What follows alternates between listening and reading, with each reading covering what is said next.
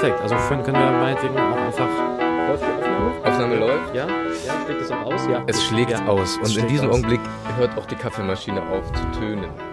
Dann begrüßen wir Sie auf ein neues, Sie und euch auf ein neues zu einer neuen Ausgabe von Klima der Angst, Ausgabe 10. Und dieses Mal begrüßt Sie wieder einmal Janis Elbira und. Falk Rösler. Wir befinden uns dieses Mal nicht in Berlin, Nein. Ein Novum. In Frankfurt am Main. Und das auch nicht ganz ohne Grund und nicht aus Zufall. Nicht nur, weil ich jetzt hier lebe, sondern auch, weil hier das Festival Politik im Freien Theater stattfindet, in das du ja involviert bist. Ja, warst. ja, ja. Als Teil der Jury. Genau. In diesen Minuten, kann man sagen, findet dieses Festival überall in der Stadt statt. Wir sind an Tag drei, haben auch schon die Ehre gehabt, das ein oder andere zu sehen. Vielleicht kommen wir auch noch äh, darauf zu sprechen und befinden uns jetzt, wie es für uns üblich ist, in einer Kantine, nämlich in der Kantine des Schauspiels Frankfurt. Allerdings Sehr zu schön einer, ist sehr schön, äh, eine, eine sehr charakteristische Kantine, Ja. finde ich, ähm, die auch Orangenen äh, Kunstleder Sitzgelegenheiten. Also ein Raum, der von vornherein ausstrahlt, erwarte nicht zu viel von mir. Ja. Und, äh, Sei dann überrascht, wie nett es eigentlich dann doch am Ende ist. und wir haben diesmal, das finde ich auch eigentlich ganz schön, ein Novum, dass wir uns nicht abends treffen, sondern pünktlich um die Mittagszeit eigentlich, 13 Uhr 15.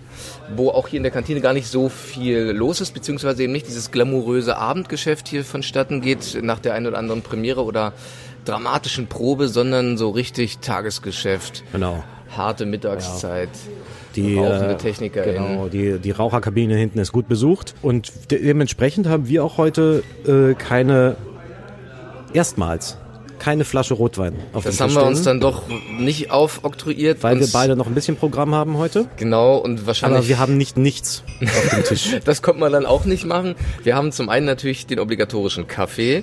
Ja. Äh, Zwischen uns liegt auch eine Tafel Bambina-Schokolade von Zetti, die es hier erfreulicherweise gibt. Vielleicht kannst du dazu noch einen Satz sagen. Das ist eine, eine Schokolade, die es vor allem in der DDR gab und die da sehr äh, beliebt war. Und die ist zusammen mit den Knusperflocken, äh, ich glaube viel mehr hat und, und Atta und Fit, das sind vielleicht so die vier Produkte, die es in die Nachwendezeit geschafft haben. Knusperflocken haben eine große Rolle gespielt in der Performance, die ich neulich gesehen habe. Oh, welche? Ja, äh, in Leipzig. Letzter Aufguss.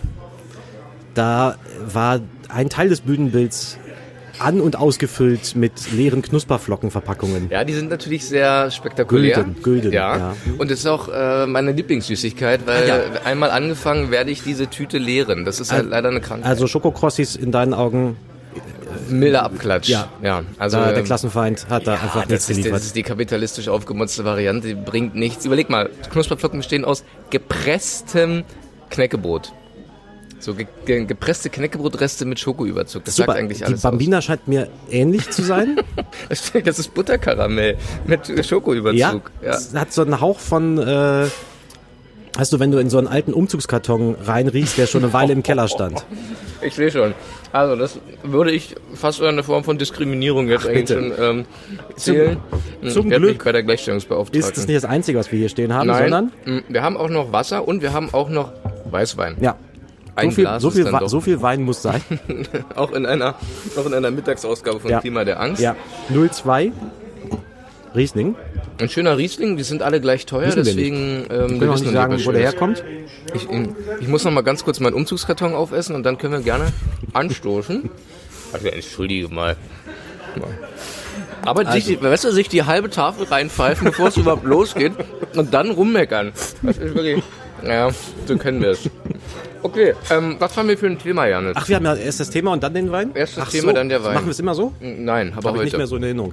äh, es geht um nichts weniger und auch nichts mehr, zum Glück, als das Politische. Politik im Theater. Ja. Beim Festival Politik im Freien Theater. Wir dachten, das passt ganz gut, auch in Anbetracht der gegenwärtigen Lage. Okay. In diesem Sinne, Sollen wir großer einen Aufguss. Stoßen wir mal Ja. an, damit wir überhaupt äh, sprechfähig werden. Prost. Zum Wohl.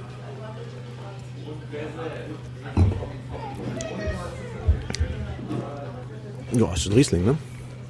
Ist das Wein? Es ist äh, Wasser mit äh, Riesling-Aroma. Also so ein bisschen, oder?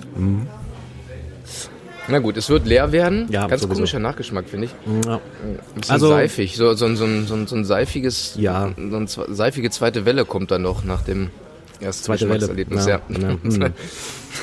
Na gut, aber der wird uns jetzt begleiten. Ist halt so. Ist halt so. Wir hatten Passt ja die vielleicht auch zum Wahl. Thema. Man, wir hatten die Wahl, passt, passt zum Thema und äh, Haben uns in dem Fall eben für den Riesling entschieden. genau. Aber ich weiß nicht, vielleicht magst du ihn ja auch. Es, es geht so. Na gut, so, also rein in die Politik, rein ins Politische, Janis. Was ist denn eigentlich äh, für dich das Politische am Theater? Naja, also in einer landläufigen Vorstellung würde man ja vielleicht sagen, das Politische im Theater entsteht an dem Punkt, an dem Theater in irgendeiner Form auf die außerhalb seiner selbst stehende politische Wirklichkeit da draußen Bezug nimmt. Aber auf was Unter, soll sie denn sonst Bezug nehmen? naja, also wenn man sagt, alles ist politisch, dann gibt es tatsächlich, dann gibt es tatsächlich, wenn man so einen extrem weiten Begriff davon aufmacht, dann muss man sagen, äh, dann gibt es tatsächlich nichts anderes, worauf sie Bezug nehmen, worauf es Bezug nehmen könnte. Aber ähm, es gibt ja vielleicht auch eine Vorstellung des Politischen, die man ein bisschen enger fassen könnte und die dann sowas zu tun hat mit gesellschaftlichen Verhältnissen, politischen Realitäten. Ähm, und das passiert am Theater, landläufig, wie gesagt, unter der Prämisse, dass mit Theater an diesen Verhältnissen in irgendeiner Weise zu rütteln sei. Ich würde Oder sagen, zu dass- rühren. Oder zu rühren wenigstens. Zu streicheln. ja? Sanft. Ja, äh, was in der äh, praktisch, praktischen Realität, glaube ich, sehr oft der Fall ist, dass er so gestreichelt und maximal gerührt wird und weniger gerüttelt. Äh, aber ich glaube, das ist so das, was man sich äh, gemeinhin unter dem Politischen im Theater vorstellt. Dass es natürlich dann in verschiedensten Ausprägungen gibt. Man kann viele Stichworte nennen. Das epische Theater, das Theater der Unterdrückten. Das Theaterformen sind, die wirklich ganz explizit, Ganz explizit eine Programmatik für die politische eine, Wirksamkeit die eine Ideologie eigentlich dahinter entfalten, haben, ne? hinter ihrer ästhetischen Arbeit. Aber auch eine Theorie. Ja, genau. Also, also Ja, eine Theoriebildung, die natürlich stark Ja. ideologisch ist, Ja. aber Und dann könnte man ja fragen, ist es damit getan? Und ist der Podcast hier auch dann schon wieder zu Ende? na, ich finde schon, als Gießener Absolvent zumal, so, jetzt, jetzt. ähm, wo diese Diskussion ja auch häufig geführt wurde, finde ich erstmal schon ganz interessant, dass es meines Erachtens nach zumindest jetzt innerhalb des 20., 21. Jahrhunderts so zwei größere Paradigmenwechsel mir zu geben scheint. Und in dem zweiten befinden wir uns gewissermaßen gerade. Ich denke, dass die Vorstellung dessen, was das Politische im Theater sein kann, lange eben sehr auf den Inhalt fokussiert blieb. Also dass man das Politische im Theater so verstand, dass gewisse Missstände benannt, angeprangert oder in Repräsentation dann, also in Form eines dramatischen Gefüges, in denen Charaktere, meistens so pars pro toto mäßig, für soziale Klassen oder für bestimmte äh, hinter ihnen stehende Typen stehen und dann an einer Geschichte, die da vermittelt wird mit dramatischen Mitteln, ein politischer Effekt erzielt wird darin, dass diese Geschichte eben eine gewisse Sprengkraft aufweist, dass sie eben Missstände anprangert, Konstellationen zu sehen gibt und äh, konkret etwas benennt im Modus des, der, der Repräsentation quasi. Und dieses Paradigma wurde ja dann, würde ich mal sagen, spätestens das epische Theater ist dann natürlich ein ganz interessantes Scharnier Ja. nochmal. Aber noch dann, nicht, nicht mehr ganz dort, aber auch noch nicht ganz auf der anderen Seite, genau. könnte man glaube ich sagen. Ja, würde ich auch sagen. Weil dann das, das, sozusagen das Pendel schon zu einer anderen Seite ausschlägt und das Politische eher auf der Ebene der Form sucht. Also er sagt, politische Wirksamkeit erzielen wir nicht, indem wir Leuten Geschichten darüber erzählen, was alles schlecht läuft. Das können sie auch in der Zeitung lesen.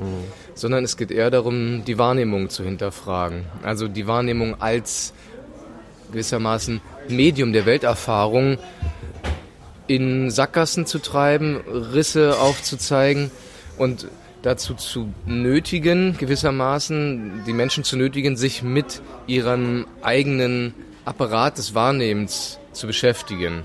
Und das war dann, glaube ich, die Stoßrichtung eher des postdramatischen Theaters eben oder auch des Performativen. Ja. Ähm, Da scheint jetzt die Gießener Prägung natürlich äh, voll durch bei dir. Das ist Hans-Thies Lehmann in Reinkultur. Genau, und, und auch nicht nur, ne, das ist sozusagen Ja. auch die ganze Präsenztheorie letzten Endes, die dann so um, um die Jahrtausendwende ähm, recht populär ist. Also Fischer Licht äh, oder Dieter Mersch oder dergleichen. Also Leute, die das auch auf der theoretischen Ebene sehr stark gemacht haben.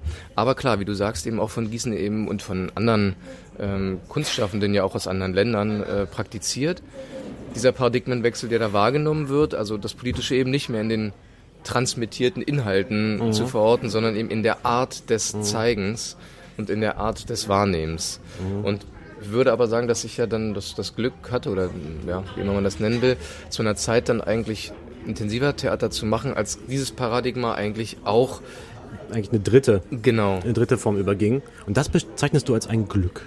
Das finde ich interessant. Na, ich finde es erstmal interessant, in so einer Umbruchphase tätig werden zu können. Also wo man irgendwie merkt, so diese reine Lehre, das funktioniert auch nicht mehr. Also darin jetzt sein sein Heil zu suchen, nur auf der Formebene gewissermaßen. Was heißt, natürlich gibt es ja immer auch Inhalte, die dabei transportiert werden. Das ist natürlich auch jetzt sehr holständartig gedacht, aber primär quasi die Wahrnehmung herauszufordern und zu sagen, damit sei schon genug politischer Effekt erzielt. Ähm, das passte vielleicht auch eher zu einer Zeit, in der ähm, politische Konflikte zumindest in unseren Breiten und Längengraden ähm, eher on hold geschaltet waren.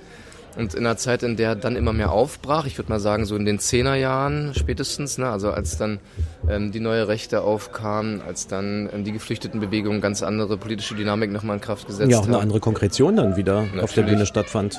Als auch äh, die Theater äh, bedroht waren von Einsparungen, ja. äh, als und natürlich auch, dass der Klimawandel immer äh, dringlicher wurde. Ja.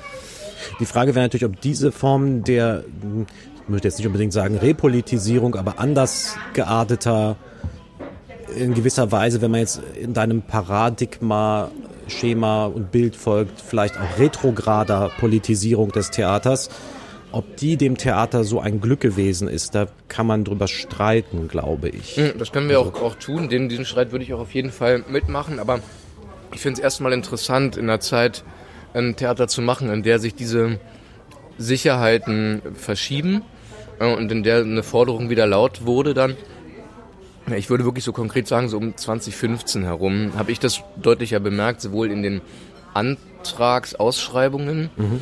als auch bei einigen AkteurInnen. Ähm, gab es ja auch diese Publikation von Florian Malzacher, Not Just a Mirror, die irgendwie so ein bisschen so ein, ja, schon so ein, so ein recht wichtiger Markstein ähm, dafür ist. Und wo man irgendwie merkte, okay, es wird jetzt mehr darum gebeten, dass die eigene Kunst auch politisch expliziter zu sein habe. Mhm. Ähm, auch, dass man Positionen bezöge, mehr mit seiner Arbeit, mit der eigenen Arbeit und auch das möglichst in irgendeiner Weise, und da ist dann vielleicht nochmal ein ganz anderer neoliberaler Schwachpunkt womöglich erreicht dieser Logik, dass sie auch äh, Nutzbarkeit nachweisen soll ne, mhm. auf diesem Wege. Also dass sie ihre gesellschaftliche Nutzbarkeit, die Kunst beweisen soll, eben, und das ist natürlich die Frage, wie soll Theater das äh, tun? Ja. Äh, Naiver Gedanke. Für mich erstmal ein hoffnungslos verlorener, naiver Gedanke. Was Förderinstitutionen nicht davon abschreckt, ihn zu erheben.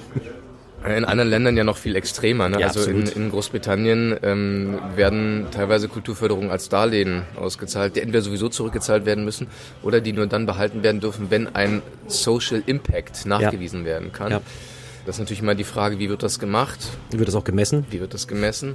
Da kommen dann die absurdesten Kategorien zustande. Meine klar ZuschauerInnenzahlen ist ein Weg. Ähm, andere kommen dann dazu. Zuschauergruppenzusammensetzung, wer genau. kommt dann ins Theater? Das ist, glaube ich, in Großbritannien ein großes Thema in der Zuwendung von Fördergeldern. Mhm. Oft mediale Spiegelung, also Anzahl der Kritiken äh, oder das wahrgenommen ah. werden sozusagen. Und auch äh, in letzter Zeit auch vermehrt Publikumsbefragung. Mhm. Also es gibt ja auch so ein Einzug soziologischer Methoden, sowohl in der Theaterwissenschaft als eben auch dann in der Messbarkeit von Theater.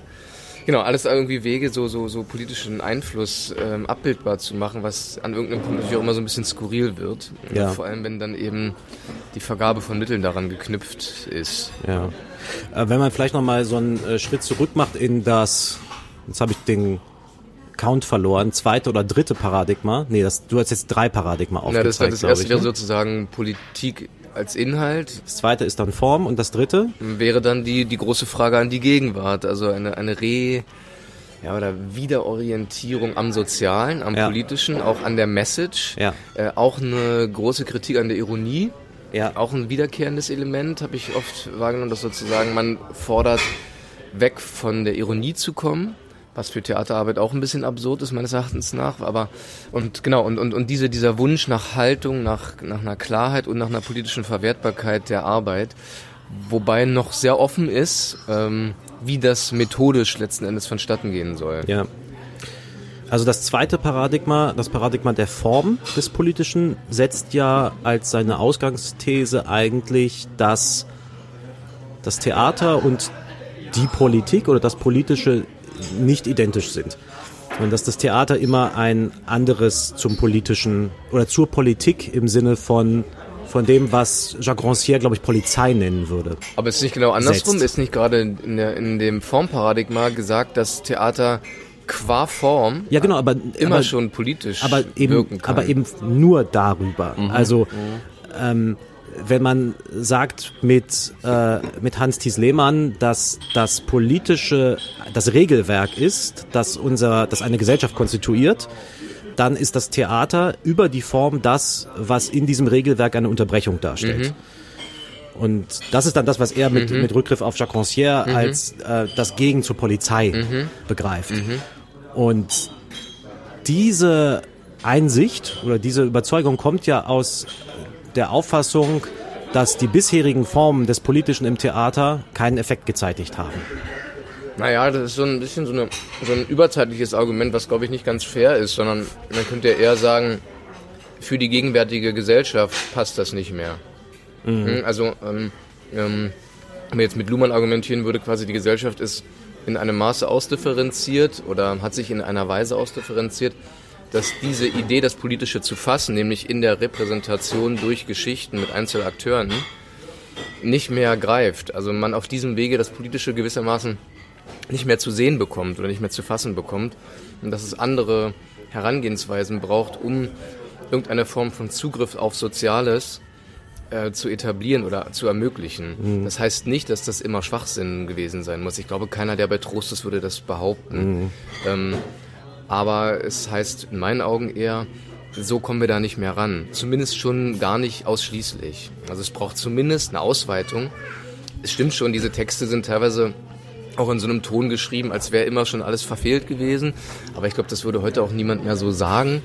Ähm, und ich habe es auch damals schon nicht so wahrgenommen. Mhm. Es geht eher um auch nur um eine historische Entwicklung. Mhm. Und die kann sich ja auch wieder ändern, sodass man auch aus diesem Argumentationsstrang sagen könnte, naja, okay, aber Stand heute brauchen wir auch wieder was anderes. Die sozialen Realitäten haben sich wieder in einem Maße verschoben oder verändert oder erweitert, dass wir uns das gewissermaßen, das ist jetzt polemisch, äh, nicht leisten können, nur auf diese Formspielereien zurückzugreifen, um äh, valides Theater zu machen, sondern dass wir die Welt anders wieder reinholen sollen. Mhm. Und dafür habe ich schon auch ein Verständnis. Ja. Die Sache mit diesen Formspielereien, polemisch, ist ja auch die, dass ich zum Beispiel bei, bei, bei Hans-Thies Lehmann und, und teilweise auch bei anderen ähm, Theoretikern des Postdramatischen nie so ganz verstanden habe, wie diese Unterbrechung, die da so als großes Schlagwort drüber steht, eigentlich stattfindet. Ja, das soll. ist das ist riesengroßes Wunschdenken. Ja, das ist alles Hoffnung. Ja, ja das ist aber also. Ist ja, das nimmt ja sehr stark Ausgang bei äh, bei Hannah Müller und diesem berühmten Satz: Die Aufgabe der Kunst ist es, die Wirklichkeit unmöglich zu machen. Also offenbar besteht da die Vorstellung, dass man ins Theater geht wieder rausgeht und das alles, was draußen stattfindet, viel absurder findet als das, was drinnen stattgefunden hat. Hast du sowas schon mal erlebt?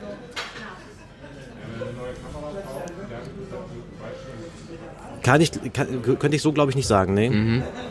Ähm, also das ist, dass man, dass, dass man Theater als eine lebensverändernde Erfahrung wahrnimmt, das hat es durchaus schon mal gegeben, aber nie in der Form, dass ich da rausging und sagte, ähm, das hier draußen ist alles irgendwie absurd. Das, das glaube ich, das glaube ich nicht. Ähm, ist aber komplex, das so aufzuschlüsseln, wie dann das Verhältnis von drinnen und draußen sich individuell mhm. da gestaltet. So, das, mhm. äh, ähm und auch nochmal das Verhältnis von während und nach dem Stück. Also ich finde, das deckt sich ja auch nicht unbedingt. Es gibt teilweise nee, Wahrnehmungsmodi genau, ja. oder auch Intensitäten, die ja. sich einstellen, die dann wirklich, ich habe das manchmal wirklich in dem Raum verbleiben. Also, dass sobald ich diesen Raum verlasse, nichts mehr davon übrig bleibt. Ja. Äh, während andere Erfahrungen dann doch so einen so merkwürdig begleiten. Das ist schon interessant, finde ich. Also, ja. und ich finde auch, also das ist echt eine Schwäche dieser Entwürfe, dass die die ganze Zeit so politische Wirkungsmechanismen behaupten, rezeptionsästhetisch eigentlich, die empirisch jetzt wirklich schwer zu decken sind, geschweige ja. denn zu verifizieren. Also das ist, das ist ähm, eine Behauptung von einem Mechanismus, der allerdings, und das finde ich schon auch nennenswert, eine Schönheit hat. Also ja. äh, diese, diese Vorstellung von politischer Wirksamkeit hat eine, eine, eine Kraft ähm, in ihrer Behauptung. Inwiefern das in der Welt tatsächlich jemals zutrifft, ja, ist also es ist, es ist es ist wie alle großen Theorien äh, schön darin natürlich, dass es von einem äh, Konstrukt und einem Kernmoment, einem Ereignis ausgeht, mhm. das total unterdefiniert bleibt mhm. letzten Endes. Ja, das ist ja was. Also ich meine, Lehmann war ja sehr stark beeinflusst von französischen Poststrukturalisten die immer um diesen Begriff des Ereignisses auch herum. Genau. Badiou spielt eine große Rolle, auch, auch, auch in, in Hans-Dies Lehmanns Decken, mhm. über den wir jetzt gerade sehr viel sprechen, der vor kurzem verstorben, verstorben ist. ist ja. Und das auch als eine Würdigung vielleicht ja. in diesem Sinne verstehen. Ähm, Grüße nach Athen. Ja. Da hat er nämlich gelebt. Ja, zuletzt, ja. Und dieser Begriff des Ereignisses, der glaube ich, der ja bei Badiou zum Beispiel auch, der von Heidegger herkommt und der auch schon bei Heidegger eigentlich nicht so richtig zu fassen ist, was das eigentlich äh, ist, dieses ekstatische Moment des Ereignisses das dann in dieser Weise politisch wirksam mhm, zu machen, ja. scheint mir ein schöner, aber auch ein vielleicht irgendwie auch naiver Gedanke zu sein. Ja, ich weiß nicht, ob die Naivität, die wird natürlich dann zum Problem, wenn man dann irgendwie bemerkt, damit kriegt man jetzt auch nicht mehr alles zu greifen und damit entgehen einem gewissermaßen Facetten des Theatralen, mhm. ähm, dann, dann wird das zum Problem.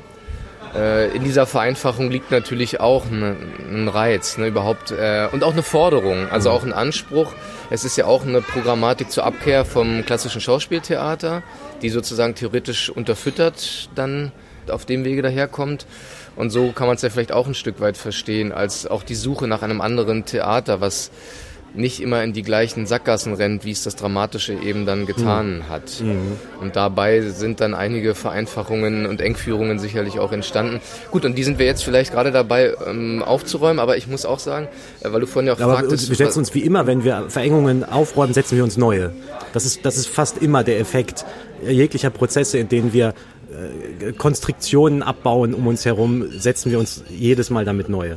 Und wie findest du gerade die äh, Begrenzungen rund um das politische Theater heute? Naja, also, bevor man darüber spricht, kann man ja vielleicht nochmal hm, noch, noch mal letztes Mal vielleicht noch einen Schritt zurückgehen, bevor man in die Gegenwart kommt. Es ist ja vielleicht nicht ganz von ungefähr, dass es heute eine große mh, hm, melancholische, fast sentimentale Sehnsucht nach so einer politischen Künstlerfigur wie Christoph Schlingensief mhm. gibt, mhm. der gerade immer wieder gegen die aktuellen Formen des politischen Theaters, der politischen Kunst in Stellung gebracht wird. Und der bei Lehmann auch eine, eine, eine große Rolle spielt zum Beispiel.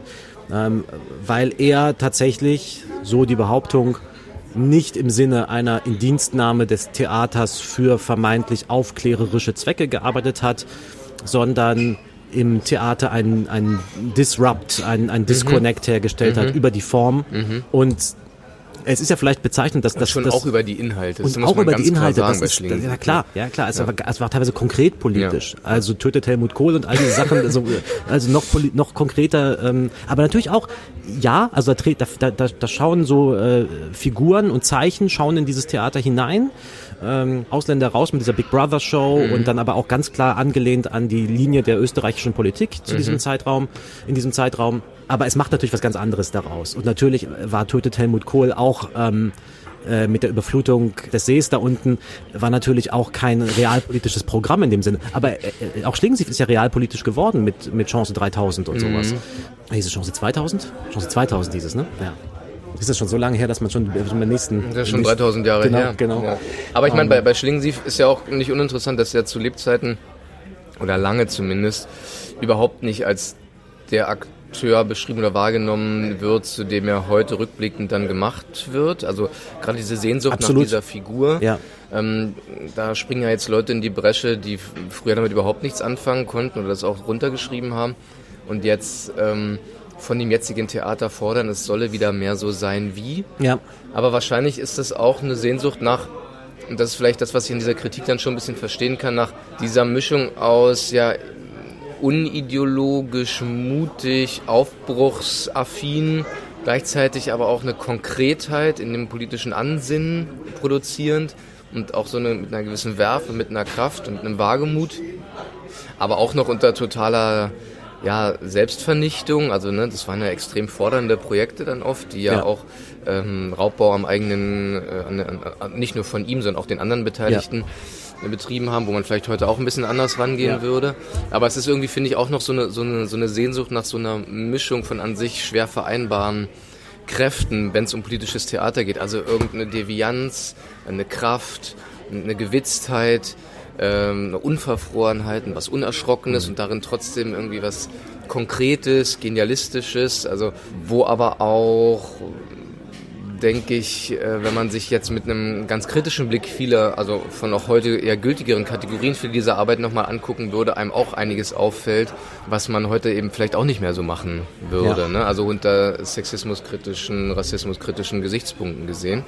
Ähm, und das macht es vielleicht aber auch, vielleicht kommen wir dann doch äh, langsam nochmal aufs Jetzt, äh, vielleicht heute anspruchsvoll, vielleicht auf eine andere Weise politisches Theater, das explizit so sein will, zu machen? Fragezeichen? Ja, wahrscheinlich. Ich glaube, dieser, dieser Disrupt in der Form oder durch die Form an der Wirklichkeit im Theater, den Lehmann erfordert, der lässt sich heute so nicht mehr gefahrlos herstellen. Er ließ sich wahrscheinlich nie gefahrlos herstellen, aber äh, ich glaube, heute steht, ist der Formalismusverdacht zum Beispiel in solchen Arbeiten sehr schnell geäußert. Und zum anderen eben all das, was du gerade gesagt hast, ähm, die Produktionsbedingungen dieser Art von Kunst werden heute auch auf eine ganz andere Weise kritisch begleitet, als das vielleicht noch vor 20, 25 Jahren, als Christoph Schlingensief große Arbeiten gemacht hat, in dieser Richtung noch der Fall war. Und ähm, heute gibt es natürlich viel mehr diese Tendenz dazu, im Theater einen Raum zu schaffen, der tatsächlich, glaube ich, ein anderes zur politischen Wirklichkeit darstellen soll. Mhm. Also in dem Sinne, dass es noch was mit dem mit der politischen Wirklichkeit zu tun hat, aber tatsächlich ein anderes dazu ist. Ähm, also die Tendenz ist die eine, mhm. also von wegen, dass das Theater eine Art von Utopie mhm. ähm, auslebt, vorlebt. Was aber, wenn ich so bedenke, sich auch ja nur eigentlich als Negation dessen verstehen kann, was politisch wirklich passiert. Also in den Formen, wie es wie es wie es mhm. heute mhm. vielfach gezeigt wird, wo, so, wo sich Theater zum Beispiel so als Safe Space versteht, wo es sehr stark empowernd wirken soll, ist es eine Abstoßungsbewegung von politisch Wirklichem. Mhm. Äh, und das wäre wahrscheinlich in Lehmanns Sinne auch kein wirklich politisches Theater. Ich habe auch das, den Eindruck, dass schon auch die Forderung mit ans Theater herangetragen wird, auch sowas wie Ausblicke, Möglichkeiten zu zeigen. Ja. Also dass sich da die gesellschaftliche Funktion von Kunst nochmal dahin verschiebt, mitzuarbeiten an der Idee einer anderen Welt. Ja. Ähm, da kann man sagen, das macht Theater irgendwie immer, aber ähm, es reicht gewissermaßen nicht mehr nur zu meckern ja. äh, oder seine Setzung dieses anderen Raumes ähm, einfach hineinzustellen, sondern an die Kritik soll sich schon auch irgendeine Form von Möglichkeit, konkretem, konkreter ja. These, wie es denn anders werden könnte, mit anschließen. Ja. Ähm, Und auch die Frage, was hat das jetzt mit uns zu tun? Mhm. Ja, was hat das mit unserer Gegenwart zu tun? Und das Zuschreiben dieser Art von Funktion von funktionieren sollen als Scharnier, Ausblick, äh, Fernrohr irgendwie in eine andere, in andere Möglichkeitsräume von, von Wirklichkeit, da würde ja jemand wie Lehmann wahrscheinlich auch sagen, das ist einfach schon längst zu viel, zu viel der Indienstnahme. Das ist schon auch eine Frage, die mich dann doch auch sehr interessiert. Also wie viel politische Programmatik verträgt ja. Theater oder verträgt Kunst? Weil ich würde schon immer noch sehr stark darauf beharren, dass im Theater immer Dinge passieren, die sich jeder Indienstnahme verweigern, dass das mhm. nach wie vor konstitutiv für ästhetische Erfahrung ist, dass darin mhm. immer auch etwas passiert, was sich nicht einhegen und verrechnen lässt. Weswegen auch meiner Meinung nach jede politische Indienstnahme, vollständige politische Indienstnahme, des Theatralen oder des Theaters oder der Kunst äh, an irgendeinem Punkt auch zum Scheitern verurteilt ist, weil so es denn Kunst ist, passiert da immer auch noch etwas anderes, was diesen Rahmen sprengt, was Thesen unterläuft, vielleicht sogar eine selbst von dem Abend stark gemachte These, ne? wegen der Widerständigkeit des Materials, wegen der Komplexität der Vorgänge, mhm. ähm, wegen sowas wie Humor oder wegen dem Aufeinandertreffen verschiedener Positionen und Thesen, die, die in irgendeinen merkwürdigen dritten anderen Raum überführen. Also die Arbeit kann ja gewissermaßen ihre eigene These unterlaufen durch das, was sie tut. Ja. Und, und genau darin manifestiert sich aber vielleicht eben auch gerade das, was, was interessant oder, oder, oder, oder eben künstlerisch am künstlerischen ist. Äh, man kann natürlich auch sagen, naja, das ist ein mittlerweile eben nicht mehr zeitgemäßer Begriff von Kunst, der verschiebt sich aufs Neue. Und die These finde ich schon auch gerade also dieser, dieser radikal an der Form orientierte Kunstbegriff meinst naja, du? Das, ich weiß ja gar nicht, ob der so stark an der Form äh, ähm, heran argumentiert ist, was ich gerade gesagt habe, sondern ob das nicht schon eigentlich ein Moment ist, was, was diese beiden Entwürfe des Politischen in irgendeiner Form umfasst, dass man irgendwie denkt, in der Kunst passiert immer auch nochmal was, was, was, was, was anderes, ähm, was sich so ein Stück weit dagegen sperrt, vollständig für eine Sache weißt du, stehen zu können oder in Dienst genommen zu werden. Sonst ist es, platt gesagt, keine Kunst. Also wenn es sich eindeutig vereinnahmen lässt, dann ist es kein Kunstwerk, so. Aber vielleicht ist das, ja, da hast du wahrscheinlich recht, ist dann doch ein Kunstbegriff, der eher dieser zweiten Prägung ähm, nahesteht. Und man könnte ja auch sagen, das ist quasi ein alter Kunstbegriff. Und was gerade passiert, und darüber bemerke ich auch ziemlich viele Gespräche mit KollegInnen, ähm, inwiefern sich sozusagen die Kunst auch verschiebt mehr hin zu soziokulturellen Formationen, ja. zu sowas wie künstlerischer Forschung ja. ähm, oder eben auch, was vielleicht nochmal eine andere Stoßrichtung ist, zu künstlerischem Aktivismus, der ja. eben auch ganz vielen performativen Elementen arbeitet.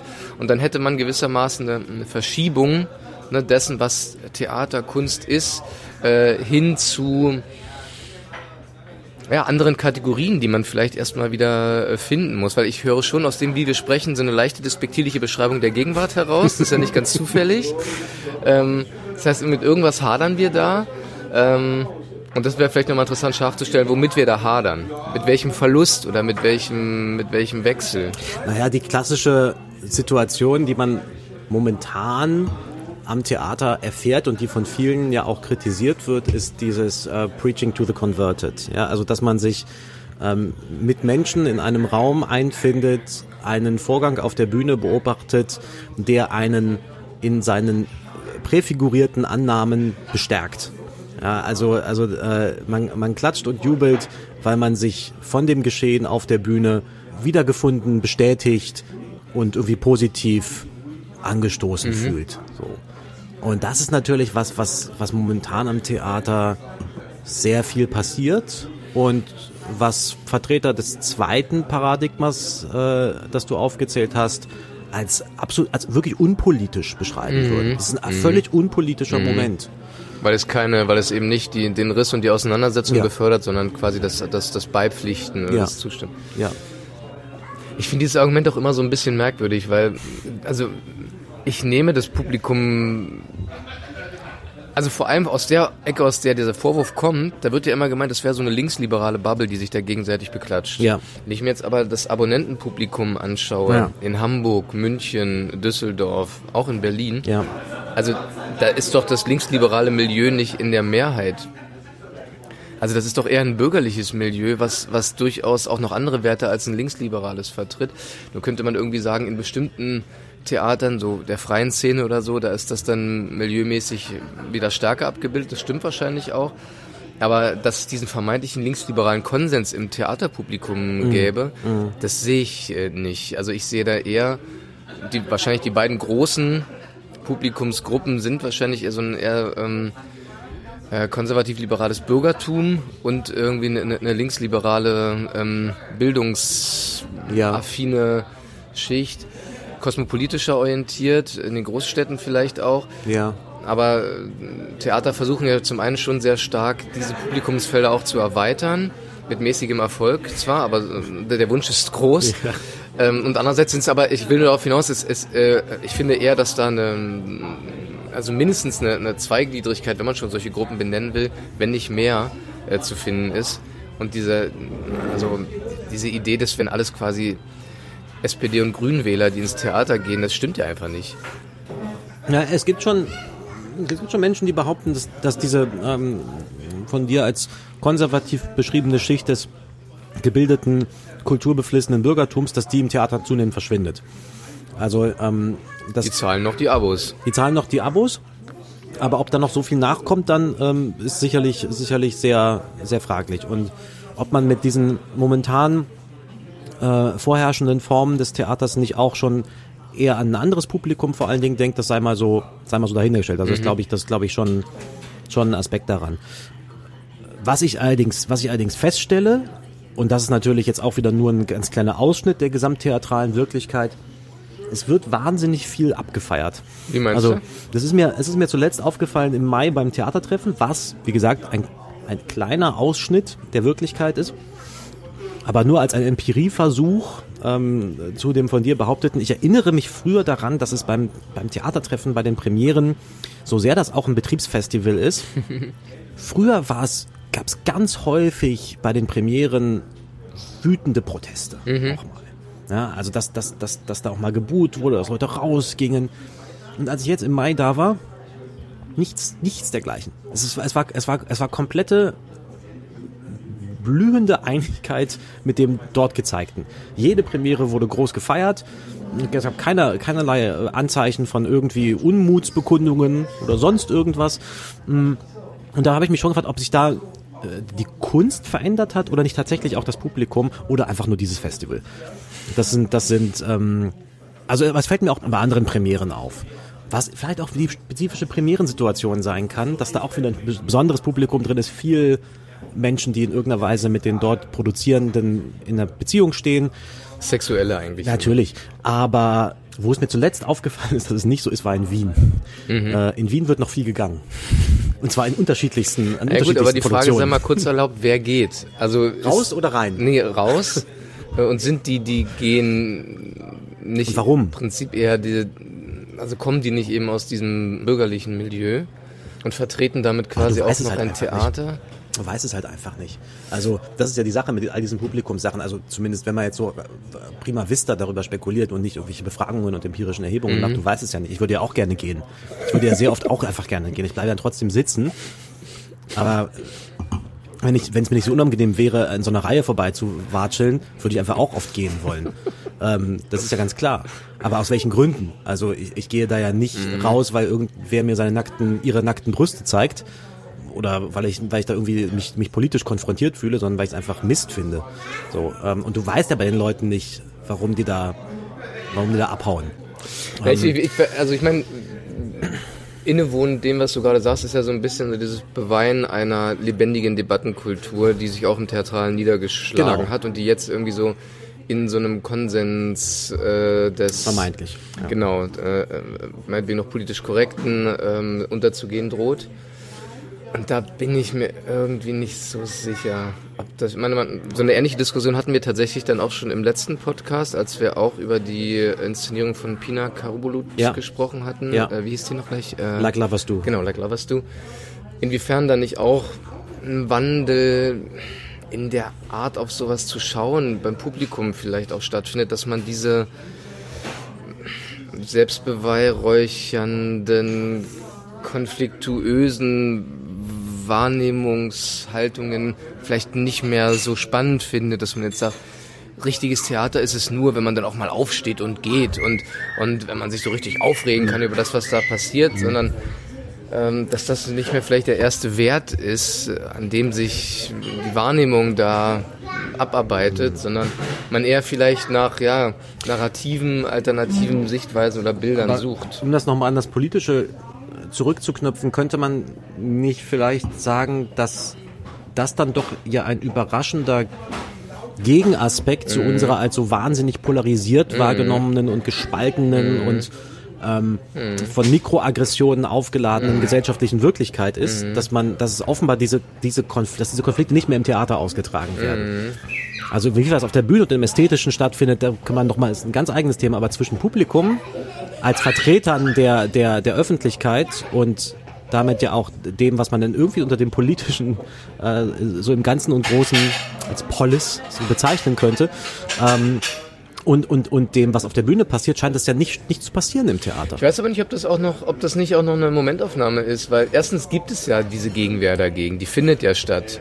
Mhm. Also, ne, ähm, Dieter Nuhr und seine Freunde äh, sind ja ähm, ja, aber mit dem ja Theater laut. legt er sich ja auch nicht an. Nein, aber da würde das schon mit mit in den mit in den Mit verwursten. Genau, der würde sagen, das ist äh, genau auch ein Erscheinungsbild äh, dieser dieser dieser Tendenz Ja. und äh, das Ausschalten von Debatte und die zu große Stärkung von Minderheitenrechten äh, zu Lasten einer wirklichen politischen Auseinandersetzung. Also das ist ja dieser Vorwurf, der auch aus der Ecke kommt. Und für den wäre dann jetzt, ist jetzt eine Unterstellung, oder für dieses Sprechen, was aus der Ecke kommt, wir hatten ja auch schon oft Stegemann genannt, oder politisch wäre dann jetzt, ja, könnte man jetzt auch noch VertreterInnen nennen, ähm, die wären, äh, glaube ich, damit d'accord zu sagen, das Theater ist diese, diese, diese Bubble, die sich nur da, darin beweihräuchert und, und äh, kein, keine Auseinandersetzung mehr führt. Naja, und die, die würde wahrscheinlich ja auch sagen, dass das, also jetzt Stegemann würde das jetzt nicht sagen, aber so jemand wie Dieter Nuhr, der sich ja, der ja jeden Scheiß reitet, ja, der Mhm. irgendwie passiert äh, auf seine Art ähm, und sich für nichts, nichts zu schäbig ist, dass der sich nicht fürs Theater interessiert, bestätigt ja in gewisser Weise, dass es als völlig irrelevant in aus seiner gesellschaftlichen Wirkung wahrgenommen wird von so jemandem wie ihm. Ich weiß nicht, ob der sich, ob der jetzt am, um 20.15 Uhr im ersten Über ähm, Theater sprechen über kann. Theater sprechen würde Ja. oder ob, ob ihn das nicht quasi selber des elitären Denkens so verdächtig machen würde. Also da, glaube ich, würde er in seinem, bei seinem Publikum nicht gut ankommen. Ist auch, wir müssen auch nicht über Dieter nur zu lange Nein, auf reden. keinen Fall. Aber, aber ich, ich will nur, ich will eigentlich nur darauf hinaus, vielleicht ist es auch eine Momentaufnahme, dass man jetzt irgendwie sagt, da herrscht so viel Konsens, weil da gibt es gerade ja doch auch ein paar andere Nachrichten, die da von der Bühne gesendet werden. Die erzeugen vielleicht gegenwärtig auch noch eine große Zustimmung, weil sie auch, ähm, weil ja auch Menschen, glaube ich, gerne grundsätzlich gut sein wollen. ja, und sie möchten auch, sie haben, man hat irgendwie schon verstanden, die Welt ist strukturell ungerecht, sowohl zwischen den Geschlechtern als auch zwischen äh, verschiedenen Ethnien und politischen Klassen. Hier in der, kan hier in der Kantine, hier in der Kantine findet jetzt der Disrupt statt. Ja, hier findet jetzt der Disrupt statt in Form eines Fünfjährigen mit grünen Gummistiefeln. Er möchte hier abgeholt werden. Äh, ich, ich, ich wollte darauf hinaus, dass ich glaube, wenn sich dann gesellschaftliche Konflikte auch nochmal weiter zuspitzen, dann wird auch ähm, diese Frage im Theater wieder anders verhandelt. Gerade gibt es, glaube ich, auch eine Phase, äh, wo man sich erstmal grundsätzlich darüber freut, dass ein paar andere Inhalte es ähm, auf die Bühne schaffen und auch andere AkteurInnen es auf die Bühne schaffen und dass man da eigentlich prinzipiell als äh, zuschauende Person lieber dazugehören möchte, äh, das zu befürworten, als sich dagegen zu positionieren, weil man gibt auch keine guten Gründe dafür eigentlich. Ähm, und da wird schon Unfrieden kommen. Also ich, ich, ich, ich kann dich da vielleicht beruhigen, dass diese Debatten auch wieder zunehmen werden und sich da wahrscheinlich auch mehr Widerstreit unter den Schaffenden einstellen wird. Vielleicht kann man es ja auch mal als, als Moment der Solidarität begreifen und nicht nur als Moment des fehlenden, äh, des fehlenden Konfliktes. Na gut, Solidarität ist ja auch ein politischer Begriff. Ja, eben. Also also, ich, aber, also, aber das äh, bringt mich dass, darauf. dass das Politische so stark vom Streit her definiert Genau. wird, ne? als, als, als agonales Prinzip eigentlich. Karl Schmidt, Freund-Feind, das Politische als Freund-Feind-Schema. Chantal Mouffe. Ja. Ne? Also Ja. genau, genau dieses, dieses, dieses antagonistische. Politik ist Streit, ist Auseinandersetzung, ist ja auch was dran, aber Politik ist eben auch Solidarität. Ja. Und ist eben auch das, das Aufrechterhalten einer gewissen Einheit äh, oder das Herausbilden einer, eines gewissen Konsenses ist ja auch ein Akt des Politischen. Klar, man, man gerade im Demokratischen versteht man politisch gerne eben als eine Auseinandersetzung. Äh, und das ist ja auch nicht von der Hand zu weisen, dass das dazugehört, aber dass man gleich so wahnsinnig misstrauisch wird, wenn nicht jemand boot und geht, ist ja, Ja. vielleicht auch irgendwie äh, ein hysterisches Ja. Zeichen. Weiß ich nicht. Ich versuche das jetzt sehr stark zu, äh, äh, zu verteidigen. Ich finde das okay. Wir können doch damit aufhören. Wir, wir, wir könnten noch mal über ein, zwei Arbeiten sprechen, Ach, wirklich? die ja gelaufen sind gerade, äh, die wir gesehen haben. Also wir hatten jetzt das Glück, drei Arbeiten zusammenzuschauen, Ja. nämlich äh, Yo Bro von Joanna und Aljoscha Tischgau, Ja. äh, dann äh, Henrique Iglesias und das Theater Hora mit Es war kein Mal. Oder das Märchen von der Normalität. Und Shishi Pop mit Hexploitation. Ja. wie würdest du denn sagen, auf welche Weise sind diese Arbeiten für dich politisch gewesen?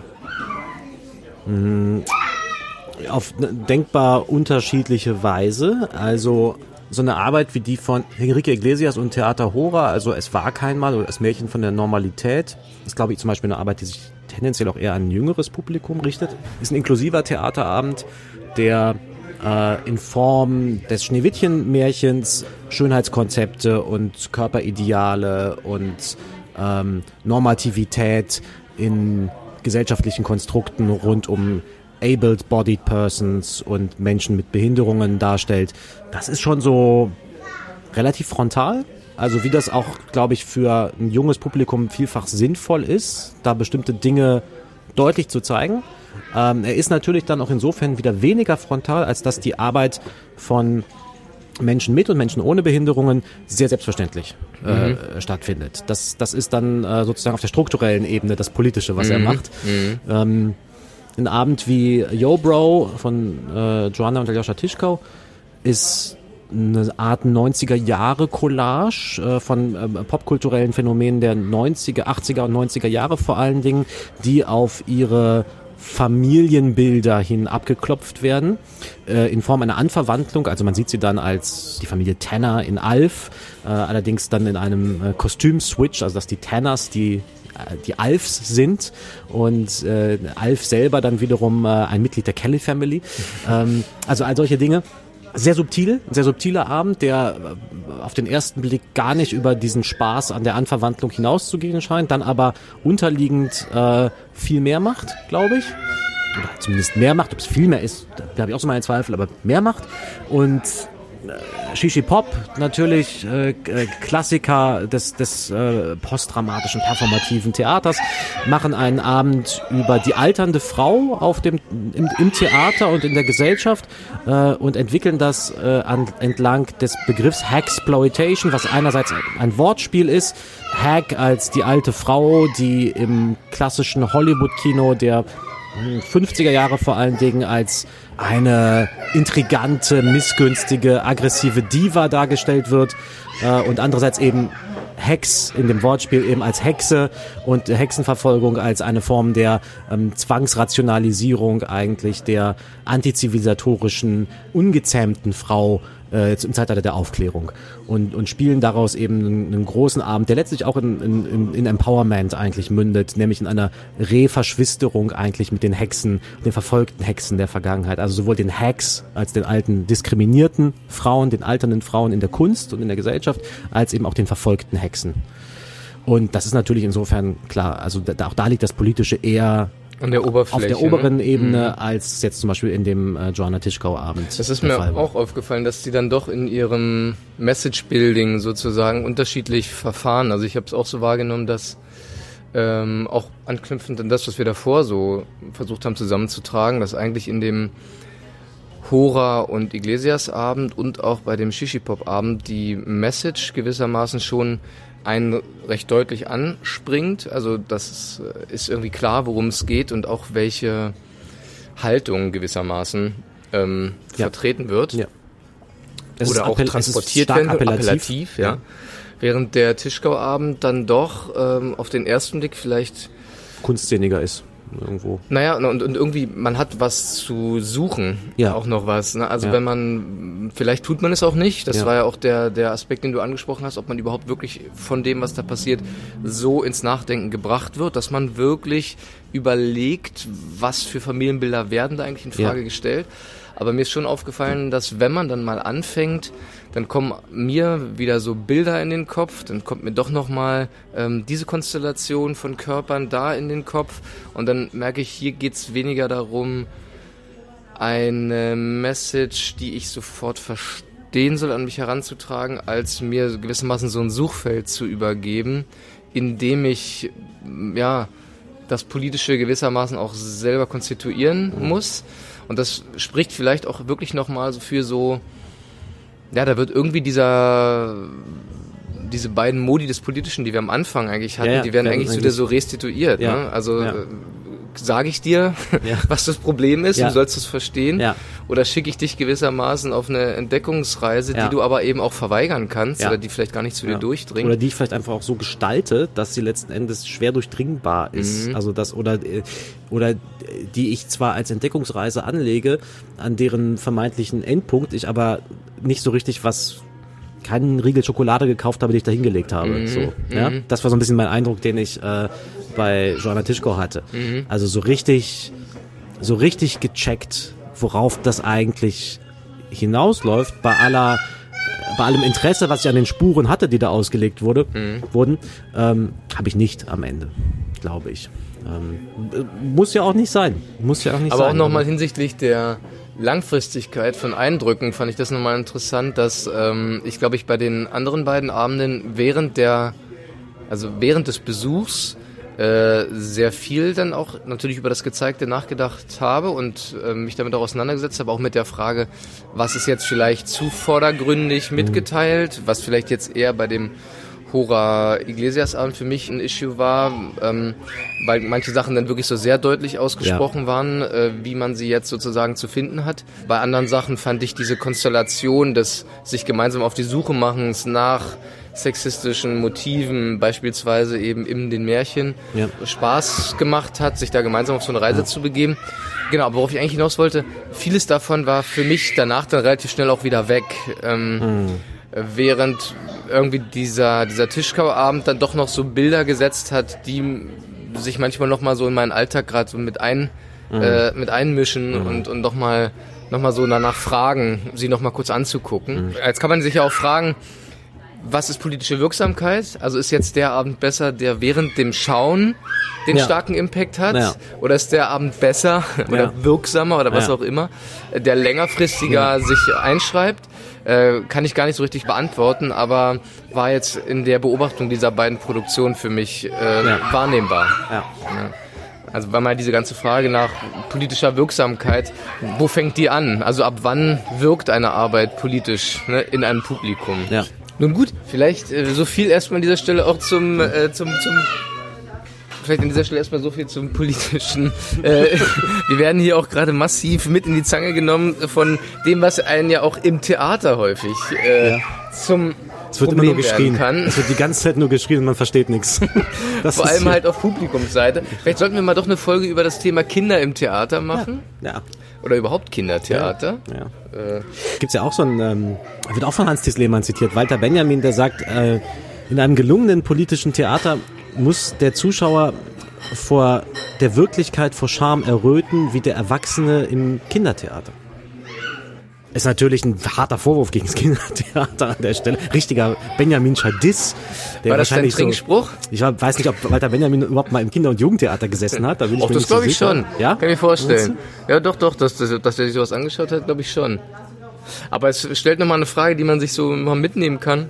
Diese Idee, man kommt aus dem Theater raus, was du anfangs auch zitiert Mhm. hast, und möchte dann, also ist sozusagen erschüttert von der Gegenwart Mhm. oder findet sie als nicht mehr lebbar. Was dann so eine politische Aktivierung ja letzten Endes Mhm. beinhalten soll, ne? dass man dann angehalten ist, die Welt zu verändern Mhm. ist ja auch so eine Projektion von Handlung, die vielleicht höchst selten in der Realität zutrifft. Ja. Ähm, ja, man soll die Hoffnung nicht aufgeben. ja, oder politische Wirksamkeit. Anders begreifen. Ja, Ja. Auch im Theater in diesem Sinne. Hören wir jetzt hier auf und äh, überlassen die Bühne hier den Kids. Jawohl, es ist höchste Zeit. Mir summt schon das Ohr. Ja, wir werden jetzt hier rausgekehrt. Hast du noch einen den Kindern. Trinkspruch? Ich habe keinen Trinkspruch, nein. Hast du einen? Nee, aber ich habe eine Frage. Im Zuge der aktuellen Entwicklung politisch äh, sind wir ja zum Energiesparen angehalten, unter anderem auch beim Duschen von unserem Wirtschaftsminister Robert Habeck. Ja. Äh, Und auf diesen Einwand von ihm meinte ja sein Koalitionskollege Wolfgang Kubicki, er duscht so lange, bis, er fertig ist. Bis er fertig ist, ja. Und jetzt kommt es dazu, dass immer, wenn ich dusche, ich an Wolfgang Kubicki und, Das tut mir auch richtig leid. und Robert Habeck denke. Da wird man an schneller fertig. Aussprüche. Man wird schneller fertig dann. Die Frage, die ich mir stelle, ist dieser Effekt ein ästhetischer oder politischer? Mit dieser Frage entlasse ich Die lassen Sie. wir offen an dieser Stelle mein und. Freuen uns auf die nächste Ausgabe. Ja, tschüss. Bleiben Sie ängstlich. Tschüss.